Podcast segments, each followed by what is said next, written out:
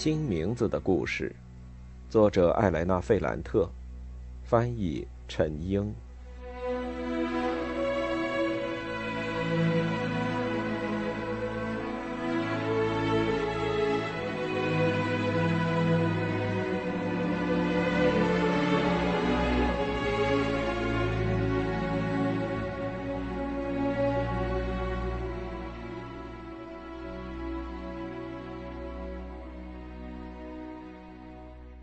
三十二。他们一直在对他威逼利诱，他假装做出了让步。他对斯特凡诺说：“他会设计一些新鞋子。”他见到米凯莱的时候，马上把这个决定告诉了他。然后他找来了里诺，正像里诺一直以来希望的那样，对他说：“你设计一些新鞋子吧，我不行。你和爸爸一起设计。”你们有手艺，知道该怎么做。但是你们把这些鞋子做好卖掉之前，不要告诉别人鞋子不是我设计的，就连斯特凡诺也别说。那假如鞋子卖不出去呢？那是我的问题。假如卖得很好呢？我就会告诉大家真相，你就会得到你应得的认可。李诺非常喜欢这个谎言，他和费尔南多开始一起动手制作新鞋子。但他时不时的会偷偷去找莉拉，向她展示工作的进展。他总是用一种欣赏的眼光看着那些鞋子，因为他受不了哥哥焦急的样子，也想让他赶快走。但很快，那些新鞋子让他自己也惊异，完全和现在市面上的鞋子是一个风格，但是进行了创新。也许。有一天，他用一种非常愉快的语气说：“之前那些鞋子根本就不是我想出来的，而是我哥哥的作品。”他有一种如释重负的感觉，他又重新对哥哥产生了感情，或者更准确的说，他意识到自己之前太夸大其词了。那种关系根本就没法解开，永远也不可能解开。无论他哥哥做什么。即使是从他身体里冒出来一只老鼠、一匹发疯的马，或是其他什么动物，这种关系都不会发生改变。谎言，他推测说，是谎言让李诺不再觉得自己没有创意、没有能力。这使李诺回到了少年时期。现在他发现自己真的掌握了一门手艺，发现自己非常能干。妹妹的称赞让他都变得越来越高兴。每次咨询过妹妹的意见后，他都会在她耳边恳求她把家里的钥匙给他。他和皮诺奇亚总要偷偷摸摸的在那里待上一小时。我向丽拉表示，我会一直做她的朋友。星期天，我经常邀请她和我一起出去。有一次，我们甚至和我的两个同学去看了海外展览。但当我的两个同学发现丽拉已经结婚一年多时，马上就变得羞怯起来，表现的好像不得不和我母亲一起出来，都有些恭恭敬敬的，显得很拘谨。其中一个女同学问丽拉：“你有孩子吗？”丽拉摇了摇头。“怀不上吗？”丽拉又摇了摇头。到这时候，那天晚上的活动基本也以失败告终。在五月中旬，我把他拉到一个文化圈子里，是加利亚尼老师给我推荐的，我觉得有必要去听一下。那是一个名叫朱塞佩·蒙塔雷蒂的科学家的讲座。那是我第一次参加类似的活动。蒙塔雷蒂的讲座和讲课差不多。但对象不是学生，而是一些成年人。他们都是专门跑来听他的讲座的。我们在一间光秃秃的房子里，坐在最后面听他讲，但我很快就觉得厌烦。加利亚尼老师让我来听，但他却没有露面。我轻声对里拉说：“我们走吧。”但他不想走。他小声对我说：“他没有勇气站起来，怕打扰这场讲座。”这种担心简直不太像他。这是一种他不想承认的兴趣，或者说有不自在的感觉。我们一直待到了最后。蒙塔雷蒂谈到了达尔文，我们俩都不知道达尔文是谁。听完讲座出去的时候，我对他说：“他说了一件我知道的事，你是个猴子。”但他却不想开玩笑。我永远都不想忘记，他说：“不想忘记你是个猴子吗？我们都是动物，我和你，我们所有人。”但是他说了。我们跟猴子有很大的区别，是吗？在哪儿呢？是不是我母亲给我的耳朵上扎了孔？我从生下来就戴着耳环，而猴子的妈妈不给小猴子扎耳朵眼儿，因为他们都不用戴耳环。这时，我们笑了起来，列举了人类和猴子之间的差别，一个接一个，越来越荒谬。我们聊得非常开心。当我们回到社区的时候，遇到了帕斯卡莱和艾达，他们正沿着大路散步。我们从他们嘴里得知，斯特凡诺在到处找莉拉，他非常担心。我们的好心情一下子烟消云散。我说我要陪他回家，但他拒绝了。后来他接受了帕斯卡莱和艾达的提议，他们开车送他回去。第二天，我才知道，斯特凡诺找他的原因，并不是因为我们玩的太晚了，也不是因为他妻子的空闲时间更多时候是和我在一起。原因是，他刚知道利诺和皮纳奇亚经常在他家里见面，那两人在他的床上抱在一起，而钥匙是莉拉给的，而且皮诺奇亚怀孕了。但最让他生气的是。当他得知妹妹和李诺做的丑事，扇了妹妹一个耳光之后，皮诺奇亚对他叫喊着说：“你嫉妒我，因为我是个真正的女人，而丽娜不是。李诺知道怎么搞定女人，而你不行。”看到斯特凡诺这么激动，莉拉想起了他和斯特凡诺订婚的时候，他端庄得体，忽然大笑起来。斯特凡诺为了防止自己在暴怒的时候把他杀掉，就自己开车出去兜风了。莉拉觉得他是出去找妓女了。三十三，皮诺奇亚和李诺的婚礼准备的非常仓促，我没有太关注这件事。我有很多作业要做，还有课堂提问要准备。另外发生了一件事，让我处于非常激动不安的状态。加利亚尼老师总是能非常从容的打破老师的行为准则。他邀请我，只有我，整个高中只有我一个人去他的家里，参加他给几个孩子举办的一场聚会。他把自己的书和报纸借给我，让我去参加那次世界和平游行，还有非常高深的讲座。这已经不是一件非常正常的事。现在他的尺度更大。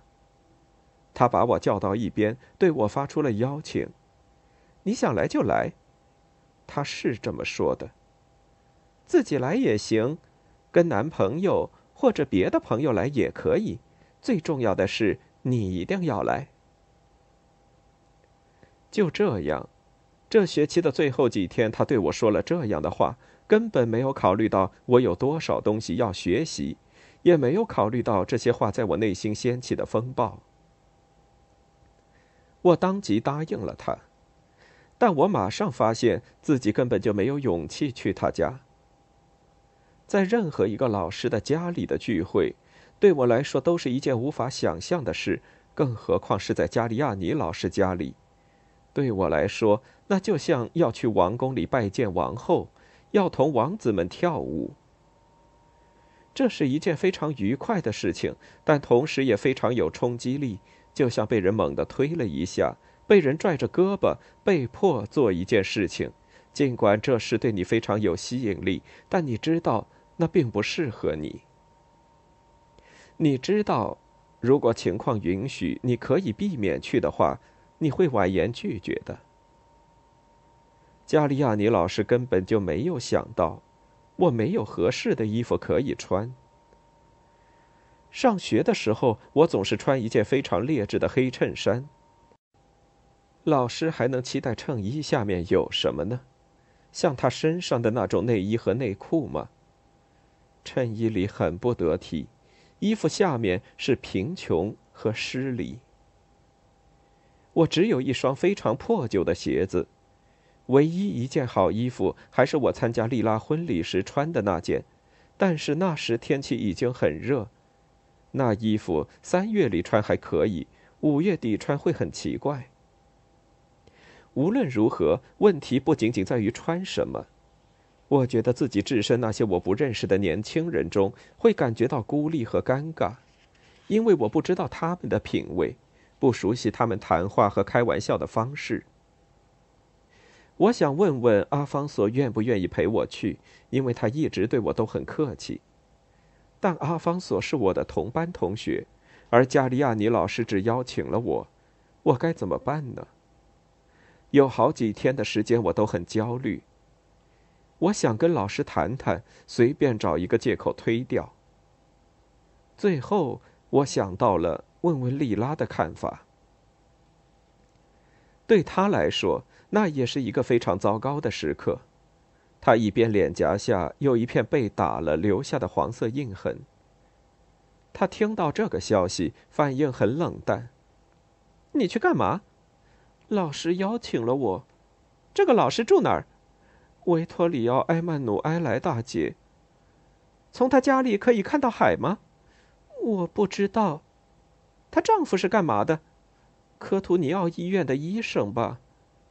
她的孩子都上学吗？我也不知道。你要不要我借给你一件衣服？你知道你的衣服我都穿不上。你就是胸比我大一些，我哪儿都比你大，丽拉。那我就不知道对你说什么了。我就别去了吗？最好别去。好吧，那我不去了。对于我的决定，他看起来很高兴。我同他告别，从肉食店出去，走上了一条两边是夹竹桃的路。这时候，我听见他叫我，我就又往回走。我陪你去，他说。去哪儿？参加聚会呀。斯特凡诺不会让你去的。这个我们再说。你先说，你愿不愿意带我去？那我当然愿意了。他变得非常高兴，我都不敢让他改变主意。在回家的路上，我已经感觉到我的处境进一步恶化了。我去参加那个聚会面临的障碍没有消除，莉拉的自告奋勇让事情更加复杂，原因凌乱又模糊，我不想列举出来，即使我说出来，也会有很多自相矛盾的地方。我很担心斯特凡诺不让他去。但我又怕斯特凡诺让他去，我怕他去的时候穿得很扎眼，就像那次去找索拉拉兄弟的一样。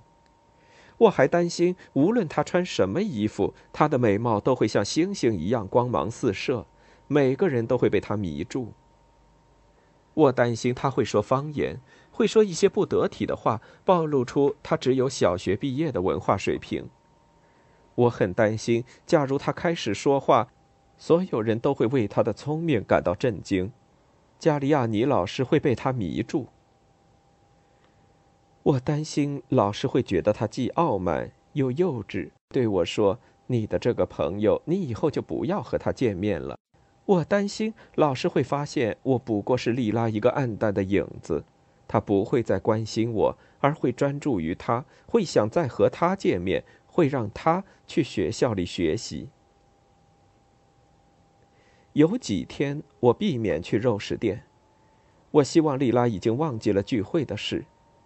等聚会的日子到了，我就偷偷自己去，事后再对她说：“我后来没了你的消息。”但她很快就来找我。他已经很长时间没有主动找过我了。他说：“他已经说服了斯特凡诺，他不但会把我们送到那儿，而且还会去接我们。”他想知道我们需要几点到老师的家里。你穿什么衣服去？我非常不安地问。你穿什么我就穿什么呗。我打算穿一件衬衣，一条裙子，那我也这么穿。斯特凡诺肯定会接送我们吗？肯定。你怎么说服他的？他做了一个愉快的表情。他说他已经掌握了如何支配他。假如我要一样东西，他说的很小声，就好像他自己也不愿意听见。只要表现的像个婊子就行了。他就是这么说的，用的是方言。她还说了别的自嘲的话，让我明白她丈夫有多恶心，她让自己有多恶心。我觉得更加不安。我想我应该告诉她，我不打算去参加那个聚会了。我要他，我改变了主意。我当然知道，莉拉表面上非常正经，她从早工作到晚，但她还有另外非常不济、让人无法预料的一面，尤其是我现在要承担把她介绍给加利亚尼家里的责任。那个不济的莉拉让我害怕，我觉得她的不驯服会让她的表现更加糟糕。假如当着老师的面有什么东西刺激到她，那会发生什么事情呢？假如他用刚才和我说话的语气说话，会发生什么事情呢？我非常小心的说：“丽拉，拜托你，到时候别这么说话。”他有些忐忑的看着我：“怎么说？就像现在这样？”他沉默了一下，问我：“你怕我给你丢脸吗？”三十四，你怎么会让我丢脸呢？我非常肯定的对他说：“我掩饰了我的担忧，因为我还是会担心他会做出什么让人丢脸的事。”斯特凡诺开着敞篷车把我们一直送到老师住的楼下，我坐在后面，他俩坐在前面。我看到他们俩手上很坚实的纯金戒指，第一次觉得很震动。莉拉就像她所说的那样，穿了一件衬衣和裙子，一点儿也不夸张，没有化妆，只是涂了一点口红。斯特凡诺穿着节日正装，身上带了很多金饰，散发着强烈的蓄后水的味道，就好像等着我们在最后一刻对他说：“你也来吧。”但我们什么都没说，我只是很热情的对他表示了感谢。莉拉从车上下来，没有跟他告别。斯特凡诺开着车子离开了，车轮发出痛苦的嘶叫。我们本来想乘坐电梯上去，却没有成功。我们以前从来都没坐过电梯，莉拉住的那栋新房子也没有。我们担心会遇到麻烦，就选择了沿楼梯走上去。加利亚尼老师跟我说，他的房子在五楼，门上写着“弗里杰里奥医生教授”。我走在前面，莉拉跟在后面，我们都不说话，边走边仔细看每层的门牌。整栋楼里都非常干净，门把手和铜制门牌熠熠生辉。我的心跳得很快。我们先听到了音量很高的音乐，还有人说话的声音，然后看到了我们要找的门牌号。我们整理了一下裙子，因为衬裙总是贴在腿上。我把衬裙向下拽了拽，莉拉用指尖整理了一下头发。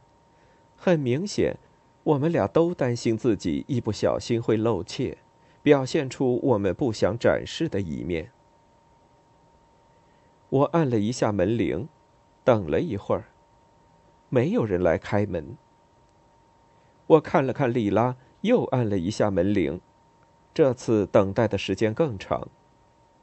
房子里传来急促的脚步声，门开了，一个黑头发、个子不高的小伙子出现在门口，他的脸长得很漂亮，目光炯炯有神。我一眼看过去，觉得他有二十多岁的样子。我很激动地说：“我是加利亚尼老师的学生。”没等我说完，他就笑着说：“啊，你是艾莱娜？是的，在我们家所有人都知道你。母亲经常给我们读你的作文，刺激我们呢。”这个小伙子叫阿尔曼多，他的那句话起到了振奋人心的作用。我忽然觉得自己很强大。到现在，我都还记得他非常友好的站在门口的样子。这是我人生第一次有这样的体验，就是进到一个陌生的环境里，一个让人非常不自在的环境，却发现自己在那里已经众所周知，久负盛名，不用做什么努力就可以让大家接受自己。他们已经知道了你的名字。你的事情，其他人就是那些陌生人，他们要努力了解你，才能进入你的世界，而你不用费力就进入了他们的世界。我已经习惯于逆境，那种忽然出现的顺境让我变得精神抖擞，我马上感到很从容。我不再焦虑，不再担心丽拉做什么或是不做什么。这种出乎我预料的关注，让我甚至忘记了向阿尔曼多介绍我的朋友。他也好像没有注意到莉拉的存在，我就像是一个人来的那样。他把我请进屋里，还不停的说着他母亲怎么谈论我，怎么赞扬我。我跟着他进了房子，一边推脱他的溢美之词。莉拉，在我的身后关上了房门。那所房子很大，所有房间的门都开着，灯火通明，天花板非常高，上面有花卉图案的壁画。最让我感到震撼的是，房子里到处都是书，整面墙一直到天花板都是书架。他们家里的书要比我们城区图书馆里的书还要多。还有音乐，在一个大厅里有五光十色的彩灯。有一些男孩女孩在跳舞，另一些年轻人一边抽烟一边聊天。所有人都好像出身书香门第，就像阿尔曼多，母亲是高中老师，父亲是外科大夫。他父亲那晚不在，阿尔曼多把我们带到一个小阳台上，外面很暖和，视野很宽广，空气中弥漫着紫藤花和玫瑰的香气。还有苦艾酒和杏仁糕点的味道。我们看到整个城市灯火辉煌，大海那边是黑漆漆的一片。老师非常高兴的叫着我的名字，是他提醒我，莉拉站在我的身后。这是你的朋友，我语无伦次的嘀咕了几句。我意识到自己不知道怎么介绍别人。是的，老师，她叫莉拉。我们一起上的小学，我说。加利亚尼老师非常客气的赞扬了我们之间长期的友谊。他说：“这种友谊非常重要，是我们可以信任和依赖的感情。”他说这些时，眼睛盯着莉拉看。莉拉这时候只能说出一些单音节的词。他意识到老师的目光落在他的婚戒上。他马上用另一只手挡住了。你结婚了吗？是的。那你应该和艾莱娜一样大吧？我比她大两星期。加利亚尼老师向四周看了看，对儿子说：“你跟他们介绍过纳迪亚了吗？还没呢。你还等什么呢？慢慢来嘛，妈妈。他们才刚到。”老师对我说：“纳迪亚很想认识你。”我这儿子是个混混，你别信他的。但是纳迪亚很爱学习，你们一定会成为好朋友的。你会喜欢。我们让老师一个人在阳台吸烟。我知道，纳迪亚是阿尔曼多最小的妹妹。十六年的麻烦，她毁了我的童年。阿尔曼多是这么描述她的，假装出一种嫌弃的神情。我开玩笑说。我的几个弟弟也是，都很麻烦。我笑着看看莉拉，希望得到她的回应，但她很严肃，什么话也没说。我们又回到了跳舞的房间，那里灯光很暗，正放着一首保罗·安卡的歌，也可能是吉米·丰塔纳的《美丽天空》，我记不太清楚了。那些跳舞的人都搂抱在一起，人影在暗淡的灯光下晃动。音乐结束了，有人很不情愿的去拧亮了灯。在房间变亮之前，我认出了尼诺·萨拉托雷，他正在点燃一根香烟，火焰照亮了他的脸。我感到我的心头一震。我已经有一年没有见到他了，我觉得他变老了，更高挑，头发更凌乱，但也更帅了。这时，房间里的电灯亮了，我也才认出刚才和他跳舞的女孩，就是之前我在学校外面见到过的那个优雅清纯的少女。他的存在让我不得不承认我的暗淡。这就是他，阿尔曼多说。纳迪亚。她就是加利亚尼老师的女儿。三十五，虽然很奇怪，但这个事实并没有破坏那场聚会带给我的愉悦。我很高兴自己出现在那栋房子里，出现在那些有钱人当中。我爱尼诺，这一点毫无疑问，我从来都没有怀疑过这一点。当然，面对当时的情景，我本该很痛苦，因为这又一次证明我永远得不到他。但我并没有很难过。他有女朋友，他的女朋友无论在哪个方面都比我好，这我知道。但是他的女朋友是加利亚尼老师的女儿，她出生在这个家里，在这些书中间长大，这有些出乎我的预料。我马上意识到，我面对的一切并没有让我心痛，这个现实倒是让我安心。我觉得他们选择彼此名正言顺，自然而然。总之，我好像忽然看见了一对非常完美、非常般配的伴侣，只需要欣赏，不能妄加评判。但不仅仅如此。阿尔曼多向他的妹妹介绍了我，纳迪亚，这是艾莱娜妈妈的学生。那女孩听了，马上激动的一下子过来拥抱了我，低声说：“艾莱娜，认识你，我真高兴。”我还没来得及说话，他就开始说起我的好话，而且不是他哥哥那种开玩笑的语气。在我看来，他激动的口气和他妈妈在课上读我写的作文时的兴奋一模一样。他说：“他太喜欢我写的东西，也喜欢我的写作风格。”当时的情景让我觉得很有意义，因为我最在乎的人都在场，尼诺还有莉拉，他们俩都在，他们可以看到我在那个家里备受欣赏和喜爱。我表现得非常随和友好，我之前从没发现自己的这一面。我马上从容的和他们聊了起来。我用一种文雅的意大利语和他们聊天，我一点儿也没觉察出有什么不自然的地方，那是我在学校里使用的语言。我问了尼诺他在英国旅行的情况，问了纳迪亚在读什么书，听什么音乐。我有时候和阿尔曼多跳舞，有时和其他男孩跳，从来都没停下来过。我觉得自己甚至能跳摇滚舞。在我跳的时候，我的眼镜儿从鼻子上滑下来，还好没有打碎。那是一个非常美妙的夜晚。后来我看到尼诺和莉拉聊了几句，他邀请她跳舞，但莉拉拒绝了。他从舞厅里走出去，我看不到他了。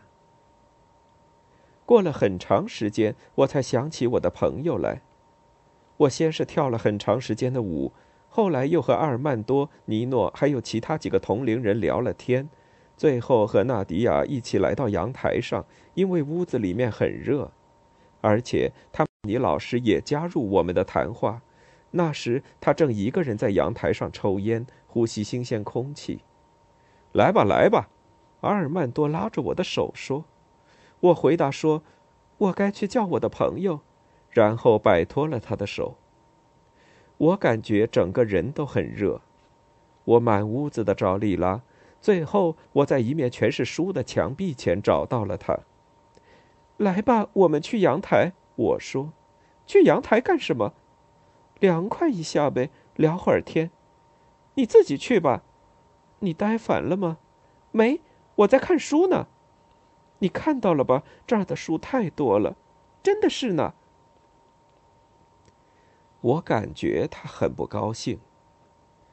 也许是因为整个晚上他都被忽视了，也许是因为他的无名指上的婚戒的缘故，或者是因为在这个地方没人赞美她的容貌，娜迪亚的美貌才是最受青睐的。或者是因为她尽管已经有了丈夫，已经怀孕过一次，而且经历了一次流产，尽管她设计了鞋子，她会赚钱，但在这所房子里，她不知道自己是谁。她不能像在我们的社区里那样引人注目。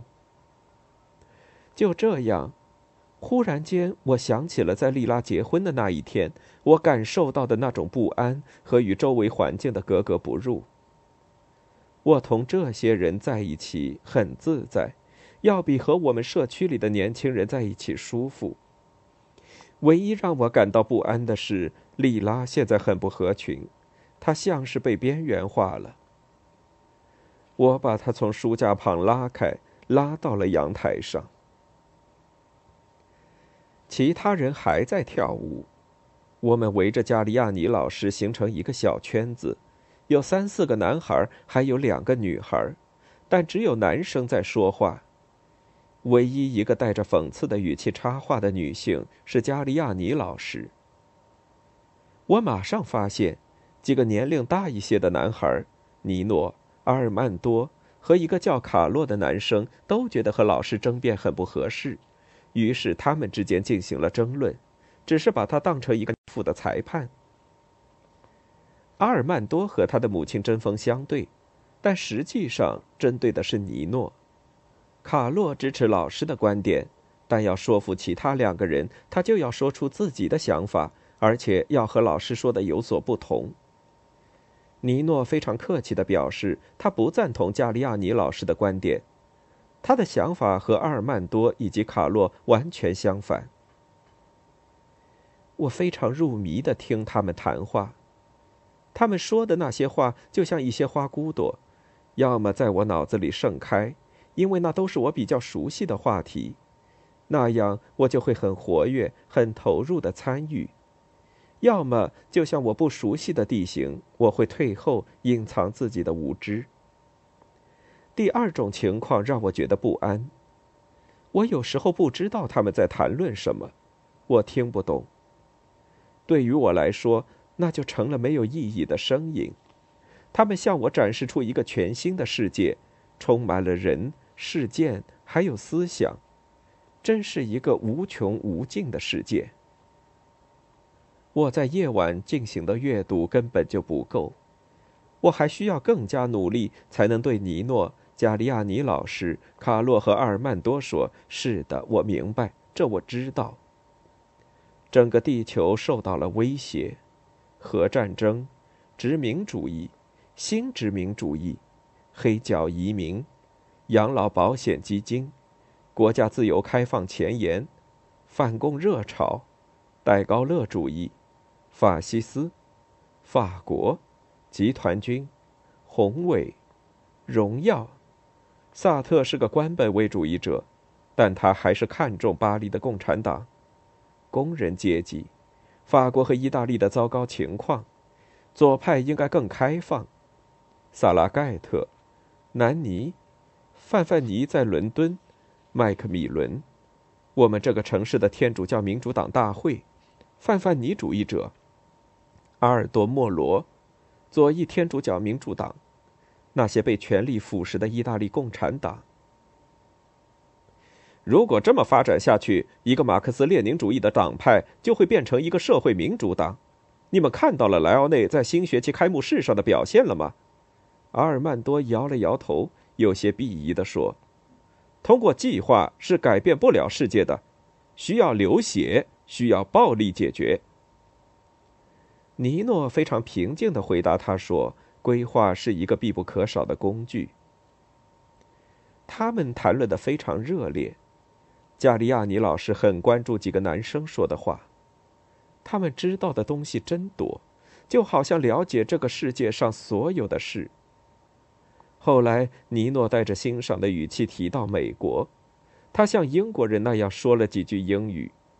我注意到，在短短的一年时间里，他的声音变得更加有力、低沉，甚至有点沙哑，不再像他在莉拉的婚礼上，或是在学校时那么生硬。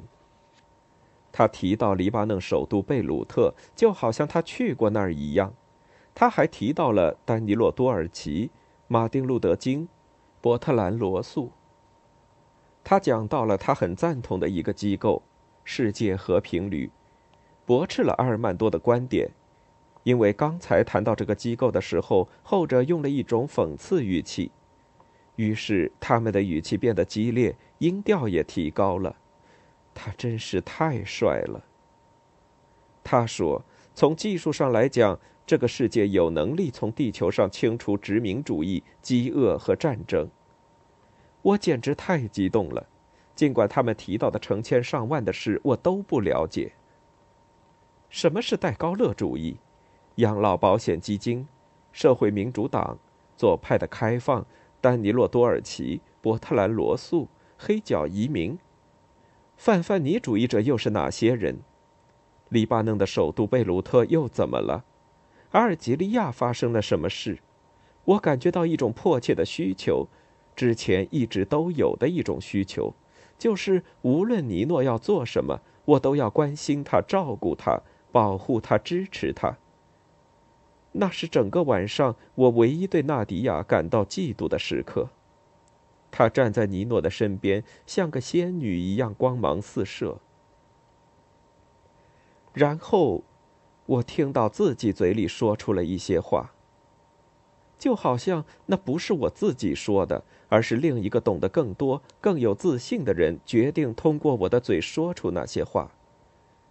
我在不知道自己要说什么的情况下就开始说了。在听他们讨论的时候，我的脑子里回想着我在加利亚尼老师的报纸上看到的话。我急于表达自己，想证明自己的欲望战胜了羞怯。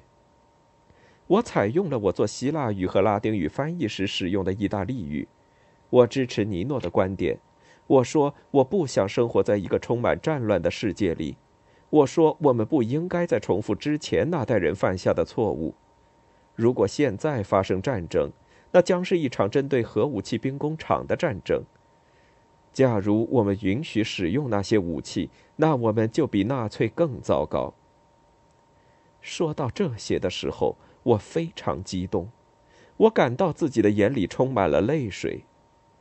最后，我总结说：“这世界有太多的暴君和受苦受难的人，迫切的需要改变，但这需要通过和平的手段来改变。”我不知道我说的话是不是得到了所有人的认可。阿尔曼多看起来不是很高兴，还有一个金发的女孩，我不知道她叫什么。她盯着我，脸上带着一种讽刺的微笑。但是当我说话的时候，尼诺已经开始点头。加利亚尼老师在我说完之后，马上表明了自己的想法。他两次提到我说过的话，他说：“就像刚才艾莱娜说的。”纳迪亚也支持我，他离开尼诺过来，在我耳边说：“你太棒了，太勇敢了。”莉拉这时候在我旁边，她没有说话，但当老师正在说话的时候，他拽了我一下，用方言轻声说：“我困死了，你问一下电话在哪儿，我要给斯特凡诺打个电话。”